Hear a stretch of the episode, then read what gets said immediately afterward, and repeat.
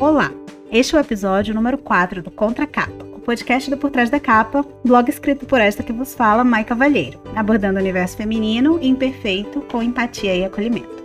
No episódio de hoje, trago uma mulher arretada, sangue quente e decidida com a qual tive a honra de trabalhar e conhecer há cerca de seis anos atrás. Hoje conosco Daniele Sena. Para mim, que sou íntima, Dani, né? Mas vamos ao que interessa. Dani, meu bem, seja bem-vinda. Além de ter trabalhado contigo e aprendido tanto, é uma honra contar com a tua participação neste espaço que criei para acolher os sentimentos e sensações de mulheres nas mais diversas situações e momentos de suas vidas. E de cara, já lembro que passei contigo uma fase muito importante de tua vida, mas da minha também, lembra? Então vamos falar um pouco sobre a evolução desse mulherão desde então? Oi, Mai, que alegria estar aqui. Que alegria que foi esse convite. Na verdade, eu fiquei bem surpresa e me sentindo muito, muito, muito honrada. Assim, a amizade da gente, engraçado que a gente está longe fisicamente, a gente quase não se fala, né? Porque é o natural do dia a dia da vida, mas a gente sempre se sente perto, né? E aí quando a gente se fala, sempre tem aqueles pontos de conexão que de repente a gente faz, ah, parece até que a gente se falou ontem, né? É Verdade. muito bom estar entre amigos e assim, eu estou muito feliz pela oportunidade, pelo convite de estar aqui hoje. Dani, te apresenta pra gente. Quem eu tô aqui, eu sou íntima, né? Mas quem tá do outro lado não te conhece. Eu sou Daniele Sena, pernambucana, moro no Maranhão desde 2015, me perdi por essas terras, desbravei algumas coisas por aqui, tenho vivido muita coisa louca por aqui desde então, tenho construído uma, uma vida que eu posso dizer que eu sou feliz, apesar de eu ser da teoria de que não existe felicidade plena, mas eu posso dizer que hoje a construção da vida é em cima de uma felicidade com base nos momentos que a gente vai vivendo, né? E hoje eu posso dizer que, graças a Deus, eu tenho momentos mais felizes do que tristes. E matando um leão todo dia, né? Sou formada em direito, sou advogada, mas hoje estou como servidora pública, né? E a gente se esbarra, vai se esbarrando por aí nos caminhos dessa vida, no supermercado, é fácil me encontrar por aí. Só não tentem me encontrar em nenhum barzinho, porque dificilmente conseguirão. Então tá. Como eu já mencionei, pessoal, a Dani e eu nos conhecemos lá por volta de 2015, né? Ela já falou aqui também que mora em São Luís desde 2015. O contexto do nosso encontro é de que eu precisava desesperadamente de uma profissional completa e multitarefas, né? Como ela, para me ajudar no escritório que eu trabalhava. E ela era apaixonada pelo Maranhão, buscava uma forma de sair de Recife, lá de Pernambuco. Mas ela precisava disso, né, de uma maneira segura. E foi através de mim que aconteceu. Né? Eu ajudei ela a viver essa nova fase da vida dela. Mas vamos lá, Dani, muita coisa aconteceu na vida da gente, né, de nós duas desde então. E pelo que a gente tem compartilhado e concordado, é, nós temos um grande desafio, né? Nós vivenciamos desafios e a gente vê que ele impera na vida de muitas mulheres, que é, na verdade, a necessidade de imposição de limites e respeito em ambientes de trabalho, principalmente diante de homens que, em geral, se sentem mais competentes e preparados para tudo na vida. Só que nós, né? Não só eu e você, mas nós mulheres, sabemos que as coisas não são bem assim. Hoje, profissionalmente falando, você deixou de lado a advocacia e passou a trabalhar dentro da estrutura do judiciário, né? O que mudou? No todo e em você? Mai, é, no todo, eu posso dizer que não mudou muita coisa, não. Assim, essa, essa questão dos, do, dos limites, da, da ideia da hierarquia, ela é muito, acho que enraizada mesmo na própria sociedade, sabe? A gente cresce com certos paradigmas, a gente cresce com certos parâmetros. E eu acho que isso vem desde aquela história de o homem ser aquele que vai prover o lar. Então é natural que um menino cresça vendo isso em casa, ele reproduza isso de formas variadas né, na, na sua vida adulta. Então, é natural que aquele menino quando for um profissional, se um dia ele chegar a uma função de gestor, ele reproduza esse comportamento. E vai ser como? Mandando. E aí a gente junta outros fatores nisso. A gente junta temperamento, a gente junta a questão de valores que aquela pessoa tenha, de como ela foi ensinada a tratar os outros, se ela foi ensinada a, a, tratar os outros com respeito, ou se ela aprendeu, na verdade, que ele sempre seria melhor que todo mundo. Né? E aí isso vai repercutir. E aí a gente vê, né, aquela clássica diferença que hoje em dia se fala cada dia mais entre gestores e chefes. Uns Sim. serão gestores, outros serão chefes. E aí, é, hoje eu posso dizer que eu tenho uma liberdade maior de conversar, lógico, que não de igual para igual, mas de ter a possibilidade de expor o que eu penso no que, eu, no que diz respeito à gestão. Meu cargo dentro do judiciário, ele é de gestão, né? ele é de gestão de uma secretaria judicial. É, o juiz, ele tem um cargo de gestão também dentro da estrutura da Secretaria Judicial, dentro do gabinete dele. E eu sempre defendo que uma unidade ela funciona bem se juiz e secretário eles estão andando alinhados. Né? Então, dentro desse, dessa conjuntura, hoje eu sinto que eu tenho mais liberdade para chegar para o meu juiz, para o meu gestor e dizer, doutor, o senhor acha que é melhor a gente fazer de tal forma, mas vendo de dentro da realidade da secretaria, eu acredito que seja melhor dessa outra forma. E aí a gente debater as ideias e chegar a um denominador comum. Na advocacia eu não costumava ver isso. Na advocacia a gente via, por incrível que pareça, uma estrutura muito mais rígida, em que é, uns mandam e outros só têm que obedecer. Só cumpre aos que estão subordinados obedecer e ponto final. E hoje, pelo menos dentro da minha unidade, graças a Deus, eu não passo por isso. Eu sei também que é um privilégio. Eu tenho certeza que há unidades que são melhores que a minha e há unidades que a dificuldade é maior do que a minha.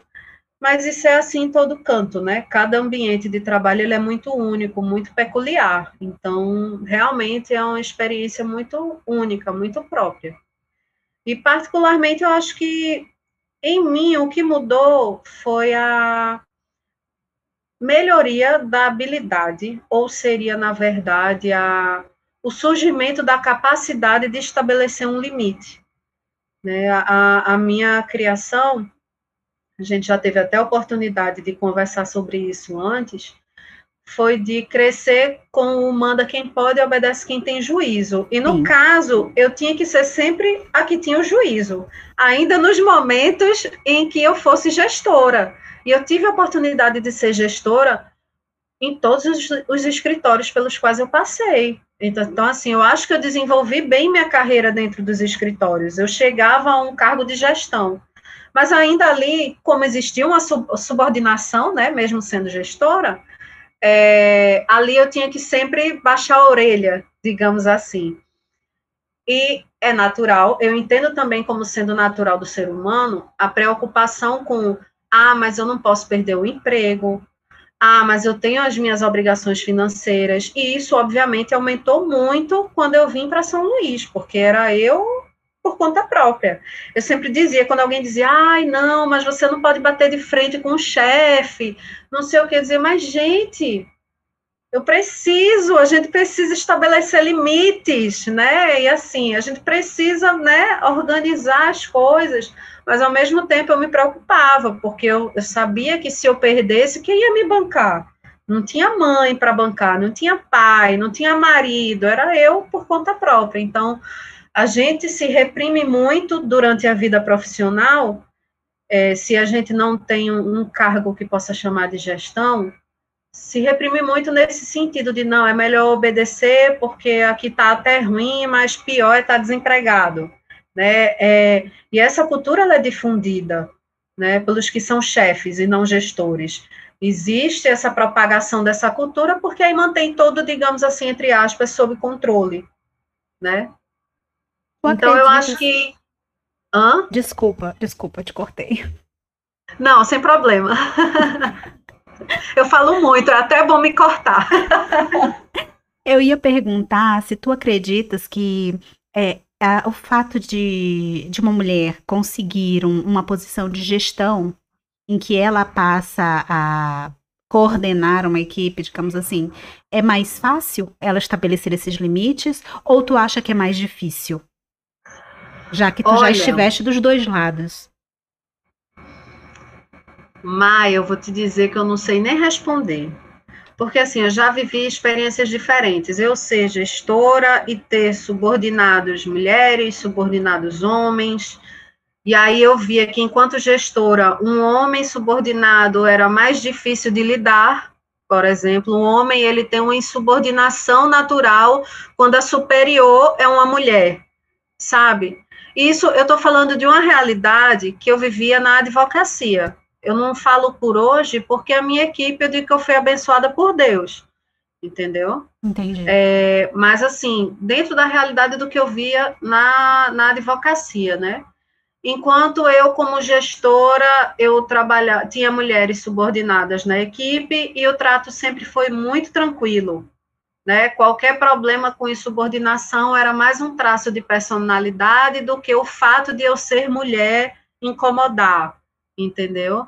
Mas é, outros homens que me vinham chegando numa posição de confiança e que nem eram relacionados à minha posição se incomodavam com onde eu estava e tentavam me derrubar, entendeu? Pronto. De tudo um pouco, de tudo um pouco você vê dentro da realidade de um escritório grande. Não vou falar de um escritório pequeno, mas entre num escritório grande que você vai ver de tudo um pouco acontecendo. Tudo quanto é loucura existe que é exatamente a realidade de outras grandes empresas, né? Não diferencia em nada. Apesar de existir aí é, uma disposição no nosso código de ética de que a, e, na verdade, Tem uns que não sabem nem o que é isso, viu? Não, não, e sem contar que a gente aprende na faculdade, né, que a advocacia não é uma atividade mercantil, mas a gente sabe que na prática é.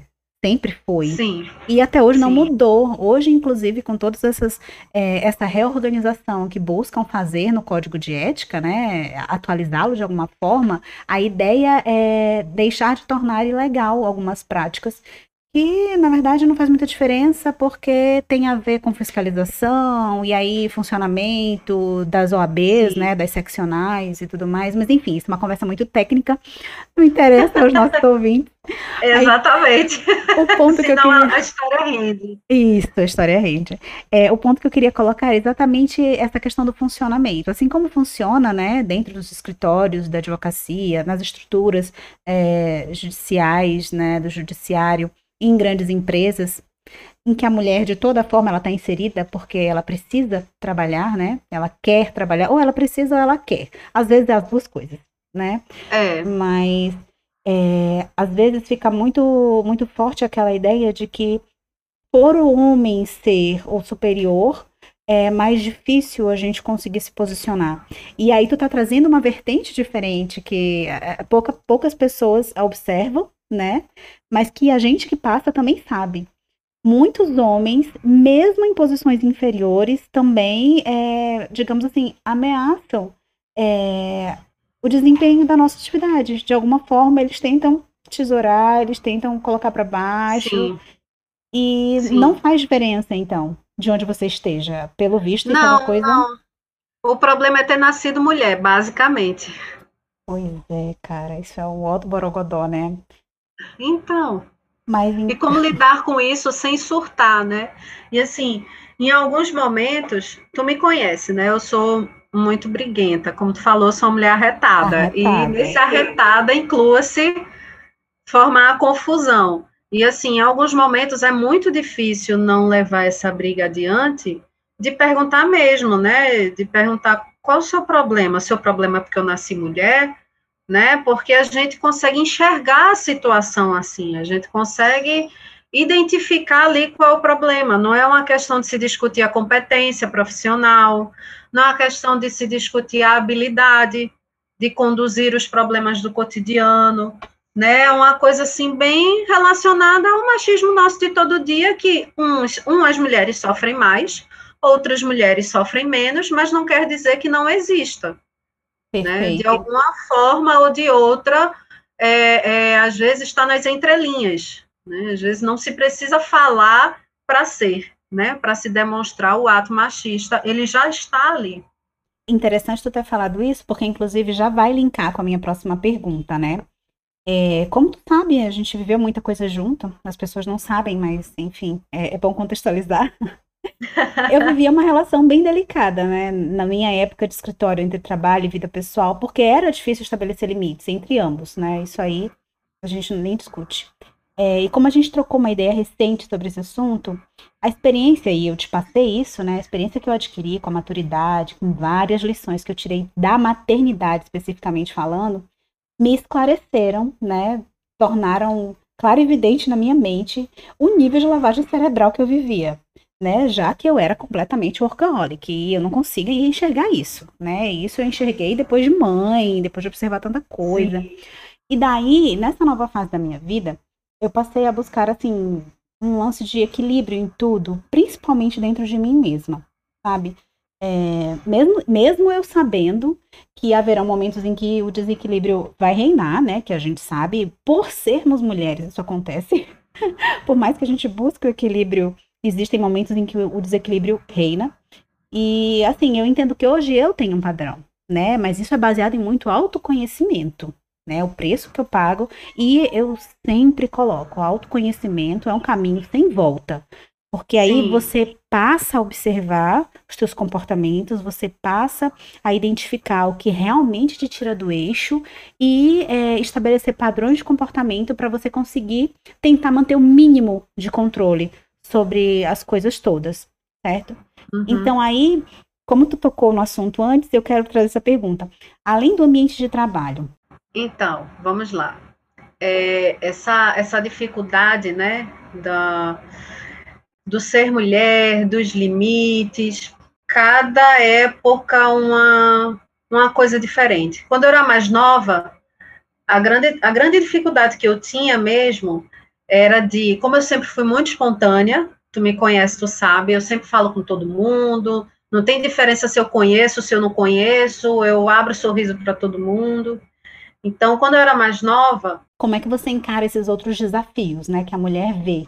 né? Se, se é que você os considera, porque aí a gente fala em casamento, a gente fala de filhos, é, se tu identifica de fato esses desafios, não só para tua vida, mas na vida de mulheres que estejam ao teu redor, né? E se tu tens alguma, alguma dica, o que que tu usa, né, para poder superar cada um deles. E tem outro detalhe, entenda. é uma miscelânea de perguntas. Tem outro detalhe, que é a gente conseguir enxergar o antes e depois da pandemia. Eu, eu, eu vejo que variou muito durante toda a minha vida é, a grande dificuldade é que é, é, o que se chamava, não sei como é que os jovens chamam hoje, mas eu sou cringe. Eu sou cringe. É, os mais jovens, né, e os mais velhos chamavam de ser uma pessoa muito dada, né? Eu era muito dada, eu sorria para todo mundo, era muito espontânea, não sei o quê. Dani, isso desculpa te atrapalhar. Muito. Tu lembra de uma comunidade que tinha no Orkut? Você tá falando de cringe, não tem como não fazer esse Amo, saudades. A comunidade do Orkut, tipo, é, sou legal, não tô te dando mole? Exatamente, e foi muito pertinente, porque essa era a minha dificuldade maior quando eu era mais nova. E digo mais nova assim, vinte e poucos anos. Então, tudo era mal interpretado. Sim. Eu não podia ser eu mesma, porque, ah, tá dando mole para alguém. Isso. Oh, e eu bem não fazia parte. Pois é, o lance da pessoa que é benquista, que é dada, entendeu? Ah, Exatamente. À medida que você vai mudando a faixa etária, aí você vai mudando os dilemas, né? Sim. Um que sempre esteve presente e até hoje faz, mas de uma forma diferente, é a dificuldade em ser ouvida. Quando você é mais nova, você nunca é ouvida porque você é inexperiente, você não saiu das fraldas, não tem nada para contribuir. E aí você vai ver qual situação. Eu acho que não tem uma mulher que não tenha vivido isso, em qualquer âmbito da sua vida que for.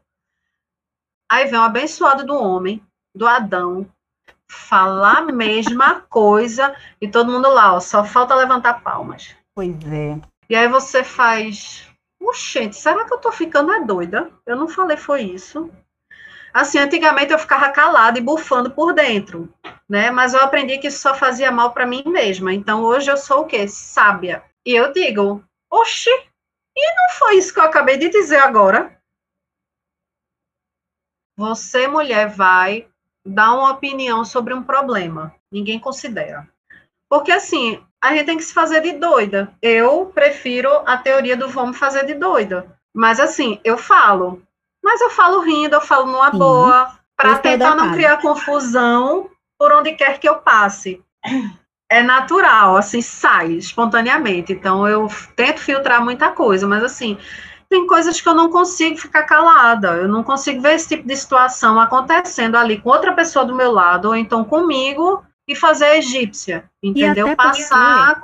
Desculpa, Dani, de novo, mas é, eu, eu, tento, eu juro que eu tento me conter. Ah, eu não sei se eu vou te desculpar, não. Só te desculpo porque a gente é amiga. É porque eu acho outro ponto que é muito interessante a gente deixar registrado, que às vezes a gente fala esse tipo de coisa e as pessoas podem achar, ah, lá vem aquele papinho feminista. E não tem a ver com isso. Não, não tem a ver com feminismo, não tem a ver com feminismo. Isso tem a ver, olha, não tem como. Isso daqui não precisa nem ter uma bandeira sendo levantada. É Porque não tem uma mulher que eu conheça que não tenha passado por isso. Não só mulher. Ou foi no trabalho, ou foi em casa com o marido, ou foi na família com os, o pai e a mãe, ou foi na roda de amigos. Toda mulher já passou por isso, entendeu? E o pior, a gente se duvidar ainda tá achada de doida. Por que, que o homem vai poder ter a sua voz ouvida e eu como mulher não vou ter porque eu sou mulher? Então assim, é levanta a bandeira que é levantada aqui é de respeito. Né, eu acho que ia ser a coisa que se estivesse sobrando tava bom demais para todo mundo. Mas assim, não tem, entendeu? A gente a gente não vê e assim, eu acho que trazer, não precisa nem aprofundar uma discussão sobre essas diferenças que a gente vê de feminino e masculino, porque a gente não precisa falar nada. Se a gente ficar aqui calado, lá fora no mundo, essas diferenças vão continuar existindo. Vai ter diferença de tratamento. O marido tinha que autorizar. Vai ter diferença salarial, vai ter diferença de tudo, né? Vai ter, quando eu penso, eu não sei como é que funciona hoje, mas eu lembro que uma amiga, recentemente, recentemente, botei uns três anos, teve o segundo filho, para ela poder fazer, né, ligar, meu marido diz que eu sou muito briguenta, que eu fico arrumando confusão por tudo, até em fila de supermercado.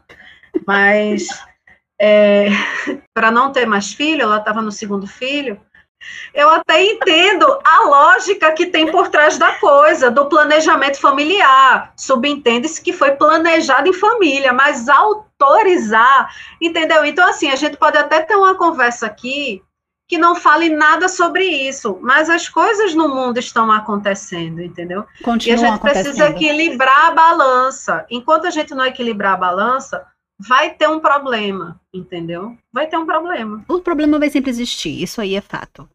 É, a, a, é, eu acho, eu aqui gaguejando, é, ah, não tem, vida. não tem como a gente mudar mais nada. Às vezes eu converso com meu marido, troco essa ideia com ele e digo, a gente não pode fazer mais nada. Fatalmente, nem nossos filhos. Mas o que a gente planta neles hoje, é, eles vão repassar para a geração seguinte. E quem sabe nossos Sim. netos ou bisnetos terão a oportunidade de fazer algo diferente. Então aí tem toda uma, uma, uma questão de legado envolvida entendeu? É, por isso que é importante o diálogo, por isso que por isso que eu gosto tanto desse canal, por isso eu acho tão legal falar com, no podcast, porque é uma coisa mais aberta, você não tá tem um algoritmo por trás, tem, mas é diferente. Sim. Dá uma liberdade, a expressão da tua voz, do, o sentimento do que você tá passando, a conexão é completamente diferente, entendeu? E traz a sensação do ser ouvida, né? Total, Total. Nem que seja assim de, ah, se ninguém me ouvir, mas eu falei. Pronto. Falei, coloquei, tá pro universo. Falei, alguém em algum momento vai me ouvir. É a mesma coisa de quando a gente faz um planejamento, ou então o lance do bullet journal, ou até mesmo do planner, que as pessoas pegam e dizem, ah, faz um log, um daily log. Uma página bem no início do teu planejamento que tu vai só tirar as coisas da tua mente, porque o cérebro não foi feito para armazenar. Você tem a ideia, você precisa tirar. A ideia do podcast vai na mesma linha sabe? Mas Uhum. graças a Deus eu sei que tem outras mulheres que já passaram por inúmeras situações como as que a gente tem conversado aqui e que se sentem acolhidas. A, a ideia Sim. principal, além de disseminar a ideia de respeito ao próximo, é esse lance do acolhimento. É que essa mulher que está ouvindo a gente agora, ela se sinta acolhida e ela entenda, cara, eu tô aqui viajando na maionese achando que isso está acontecendo só comigo. E olha só, a Mayara tá aqui falando com a Daniela de uma situação que elas viveram seis anos atrás, sabe? Sim, E que, tipo, acontece hoje, tá? hoje. Que era muito pior 10, 15 anos atrás, né? Porque hoje acontece menos, o, o todo o lance do assédio sexual acontece menos, mas, enfim. E aí eu tô sendo só é, ponderando que tem muita coisa por trás disso. Tem muita Sim, coisa por muita. trás dessa falta de, de respeito, de limite. O, o ambiente de trabalho em si é, sem sombra de dúvidas, mais difícil da mulher se colocar. E não importa a posição dela. Se ela é subordinada ou se ela é gestora. Ela vai sofrer. E, e saber se posicionar é uma coisa. Mas você ser acolhida no seu posicionamento é outra. E não depende de você. exatamente. E assim, eu acho também que além do, do acolhimento, gera até a possibilidade da pessoa se identificar, né? Porque isso que tu falaste agora há pouco, de ah, será que tá saindo da minha cabeça, né? Posso estar noiando com tal situação, de repente não tem nada a ver, é só coisa da minha cabeça. E aí ela ouve duas mulheres falando sobre a mesma situação, aí ela pega e pode pensar, ué, eu talvez não esteja tão doida assim, talvez só um pouco, né? Tem outras mulheres, talvez, será que são muitas? Deixa eu ver, deixa eu procurar saber, deixa eu perguntar aqui para outras mulheres. Até porque, às vezes, até o ambiente que a gente está, às vezes até familiar, ele é tão nocivo, né? A gente encontra tão pouco apoio que a gente pergunta para as pessoas e as pessoas reforçam que não é nada daquilo que a gente está falando. E a gente vai encontrar o apoio longe, fora de casa. Né? Por isso que essa rede de, de conversa, de apoio, de acolhimento, ela é tão importante em vários sentidos na nossa sociedade, porque senão a gente está tudo lascado, É. em bom português. É bem bom português, é bem assim mesmo.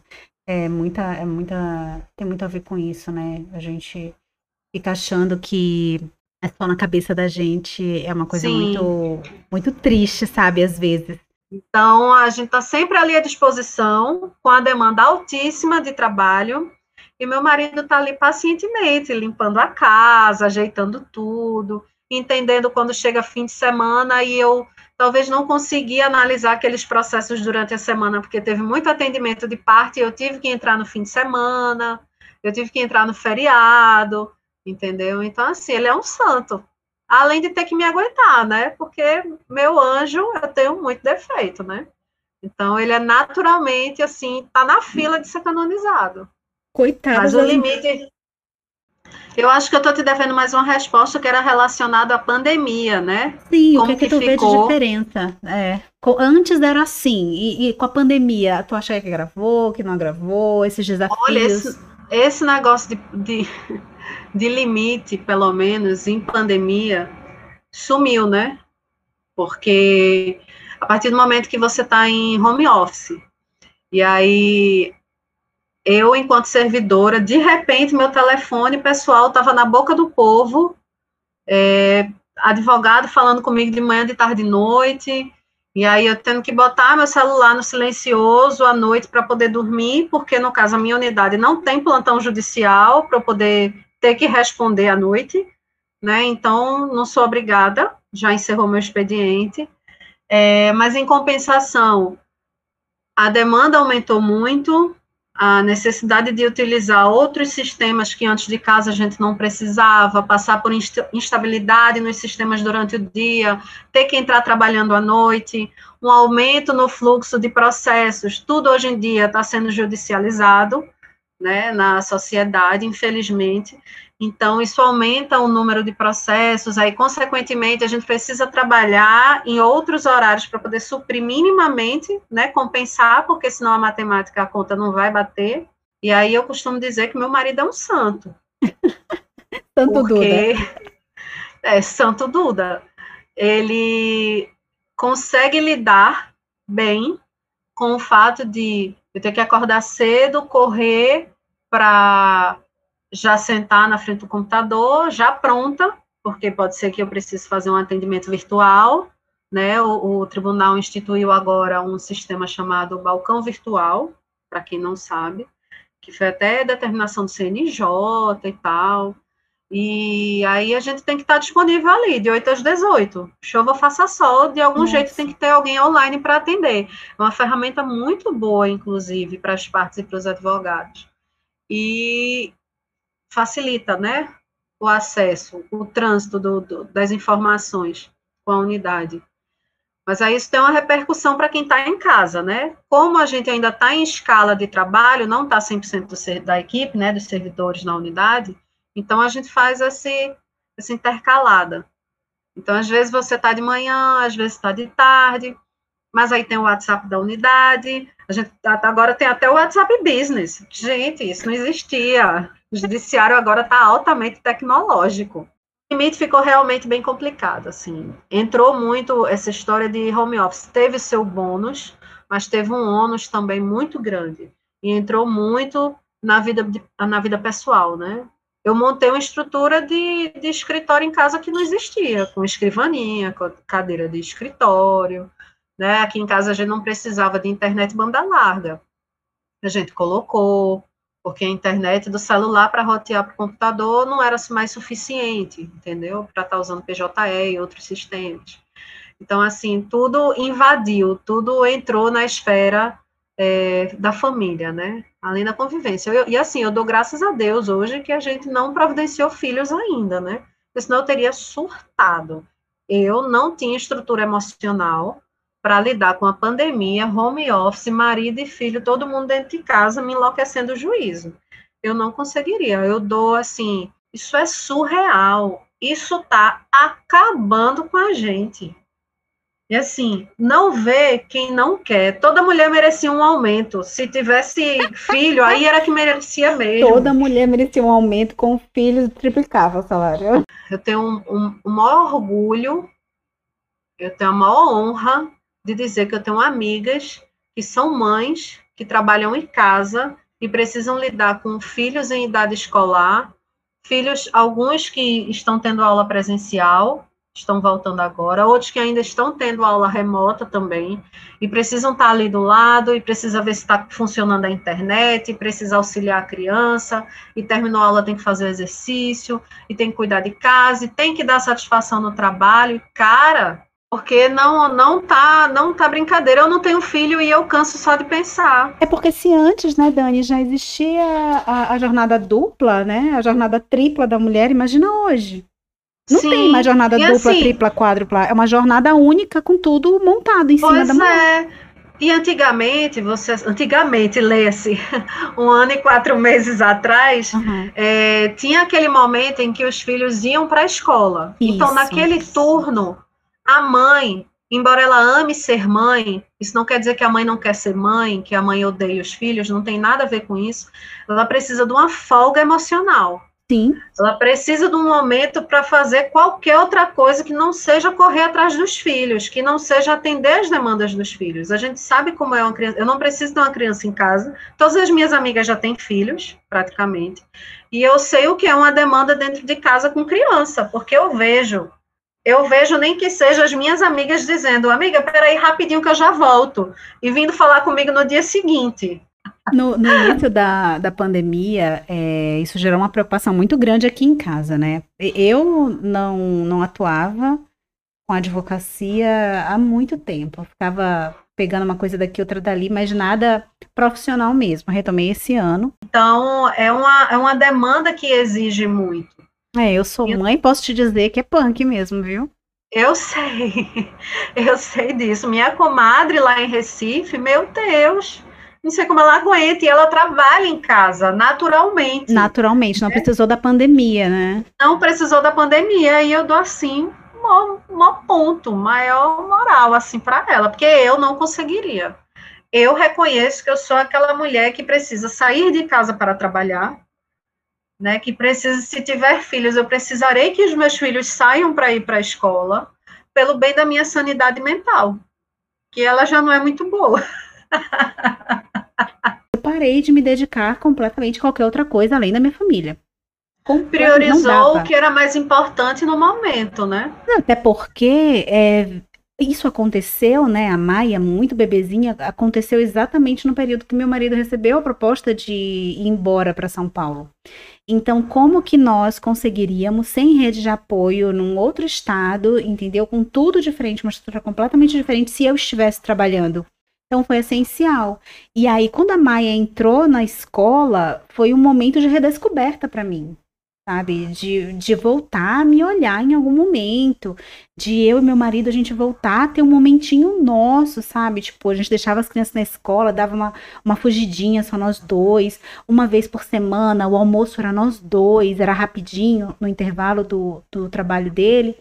Mas quanto tempo a gente não vivia isso? Meio que nas coxas, né? Não, preciso fazer alguma coisa, eu preciso ocupar minha mente. A pandemia me ajudou nesse sentido. Teve tudo de ruim uhum. que ela causou? Teve. Mas nesse sentido, eu acho que se não existisse a pandemia, eu ainda estaria, é, digamos assim, retomando a minha vida pós-maternidade. Porque Sim. depois que eu tive as crianças, eu voltei para academia, voltei, comecei a levar a sério, na verdade, a academia e com a pandemia parou tudo, acabou tudo. Tudo isso. andou para trás. Tudo. E assim, gerou muita insegurança é, aqui em casa, né, especificamente falando, por esse momento. Hoje as crianças voltaram para a escola, estão na escola, graças a Deus, mas uma coisa que eu não quero para mim, por tudo que eu já passei, né, e, e por hoje reconhecer o valor é, que eu tenho como pessoa, as minhas competências, a minha capacidade. Mai, eu acho que é esse mesmo de ser ouvida, sabe? Eu, eu vejo ele me acompanhando de formas diferentes por toda a vida. É o mais importante. Vez ou outra, um fica ali meio bambo, Aí respira fundo para poder equilibrar de novo. Pois é, exatamente isso. Dani, a gente vai se encaminhando para o final e eu queria te fazer algumas perguntas, ok? Ah, ok. Primeira delas, o que você considera ser na sua vida, na sua realidade, tá? Para tua realidade, teu grande desafio como mulher? Ou por ser mulher, tem aquela coisa que tu olha e diga assim: nossa, esse aqui é meu maior desafio eu vejo que hoje, por exemplo, isso já não acontece mais. Talvez porque eu tenha casado, virei uma chamada mulher séria. Eu vejo aquela questão que eu falei é, do logo no começo, quando eu era mais nova, de uhum. que todo mundo confundia o meu jeito de ser, como tá abrindo brecha para outra coisa.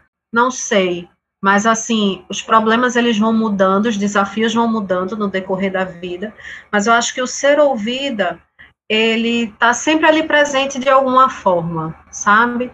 Uma hora ele vai estar tá em casa, eu não tenho esse problema. Até porque, se meu marido não quiser me ouvir, ele vai ter que ouvir, porque eu vou gritar. Sim. Só é dessas. e ele sabe disso. ele sabe a mulher com quem ele casou.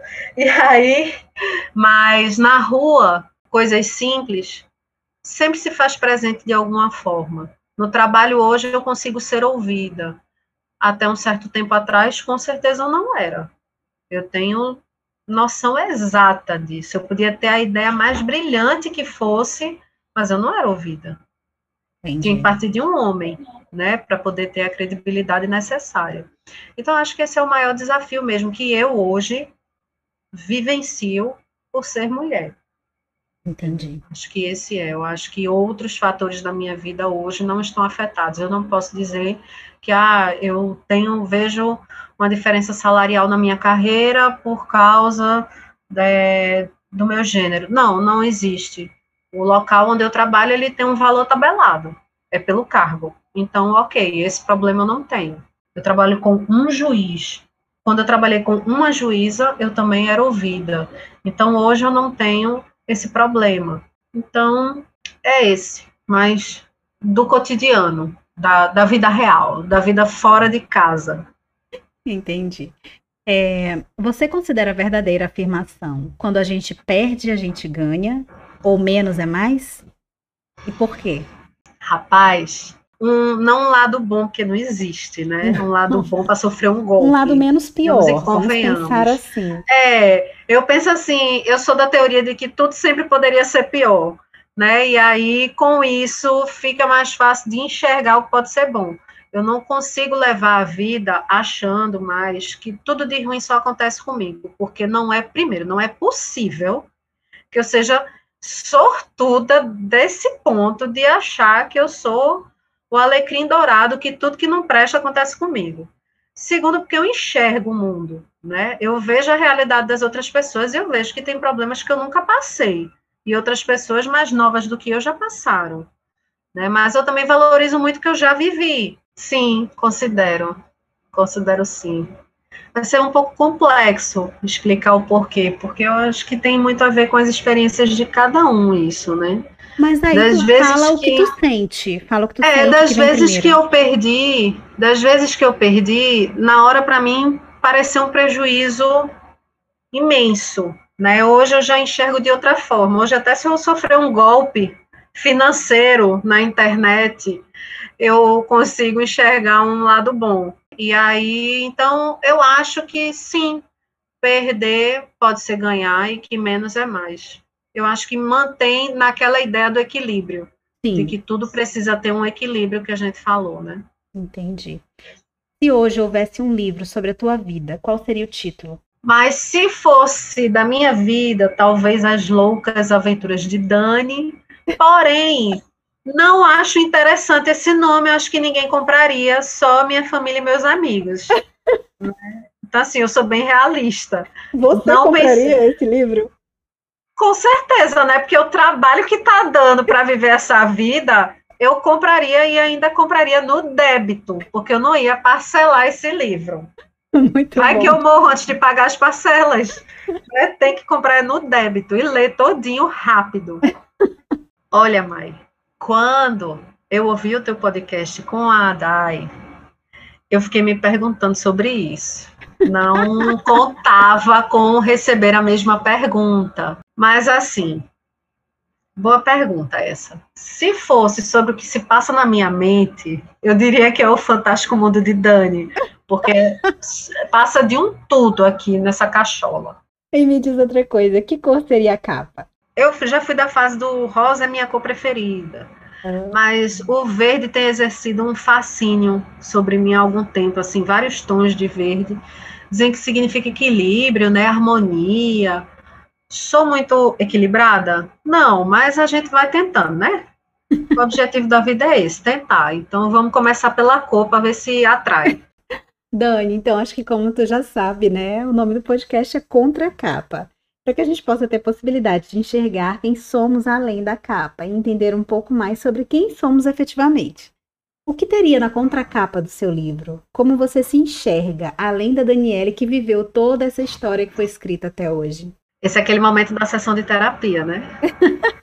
vale, vale uma sessão de terapia. Minha psicóloga que não me ouça. É, Mai, eu me enxergo como uma mulher muito corajosa. Acho que verde. Minha família, meus amigos mais antigos, né, e mais próximos, eu acho que me entenderiam bem, concordariam também sem dúvida, a vida que eu tenho hoje e na qual eu me considero feliz, ela só existe pela forma que cada pedacinho de vida aconteceu como foi, entendeu? Principalmente nos últimos dez anos.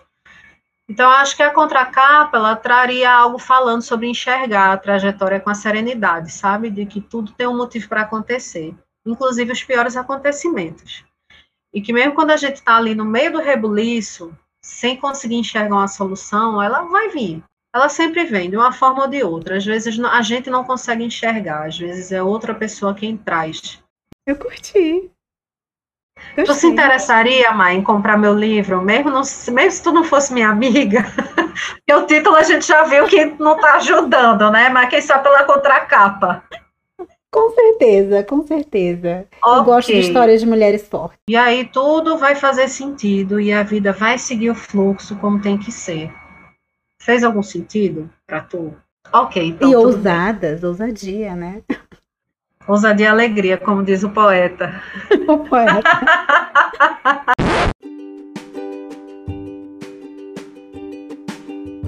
Ah, ótimo, então, gente. Olha, Essa é a Daniele, eu não tenho palavras para agradecer por esse momento contigo, de coração.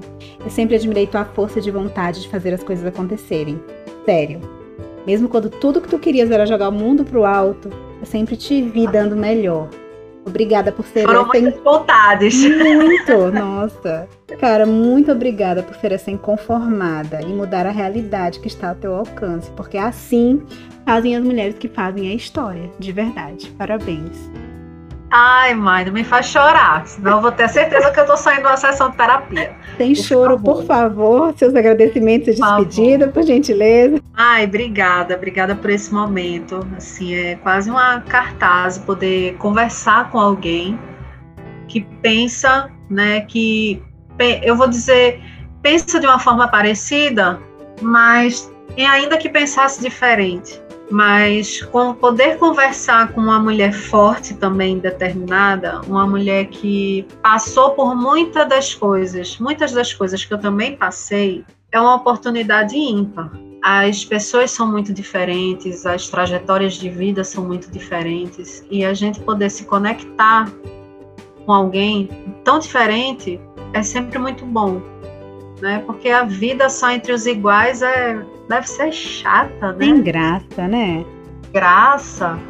Bom é ter história para contar com quem é diferente da gente, porque aí a gente pode meter o pau na pessoa e ao mesmo tempo a gente dizer que não vive sem a pessoa, né? Dizer, ah, eu posso dizer, ah, mas Maiara faz tal coisa que eu não gosto, mas poxa, tal momento quando a gente para para conversar, meu Deus, aquele dia do podcast, massa, compensa. Eu costumo dizer que zero os problemas, por exemplo, entendeu? Se a gente tivesse algum problema não resolvido, hoje teria sido zerado. Oh, coraçãozinhos. Coraçõezinhos, estou fazendo um coração aqui. As nossas conversas, elas já deveriam ter até virado podcast há mais tempo, porque elas sempre rendem muito, né? Verdade. Então, eu estou muito feliz por esse momento mesmo, de verdade querendo, assim, tô aqui facinha, pode chamar sempre que quiser. tá ótimo então, Dani, obrigada. Pessoal, mais uma vez, como eu já expliquei e demonstrei, este canal foi idealizado para levar a voz de mulheres incríveis mundo afora, repassando suas experiências e opiniões sobre aspectos do universo feminino que poderiam nos travar, mas na verdade nos dão motivos para continuar. Portanto, se você quer participar gravando um episódio comigo, te convido a me enviar uma mensagem através de um link que aparece na sua tela ou visitar o site lá do blog, por trás da capa.blog. Obrigada por ouvir até o final. Espero que você tenha curtido. Não esqueça de se inscrever aqui para ser avisada quando novos episódios forem ao ar. Lembrando que você ainda vai lá no blog, passar lá, se inscrever na lista de e-mails para receber todas as novidades. Muito obrigada e até o próximo episódio.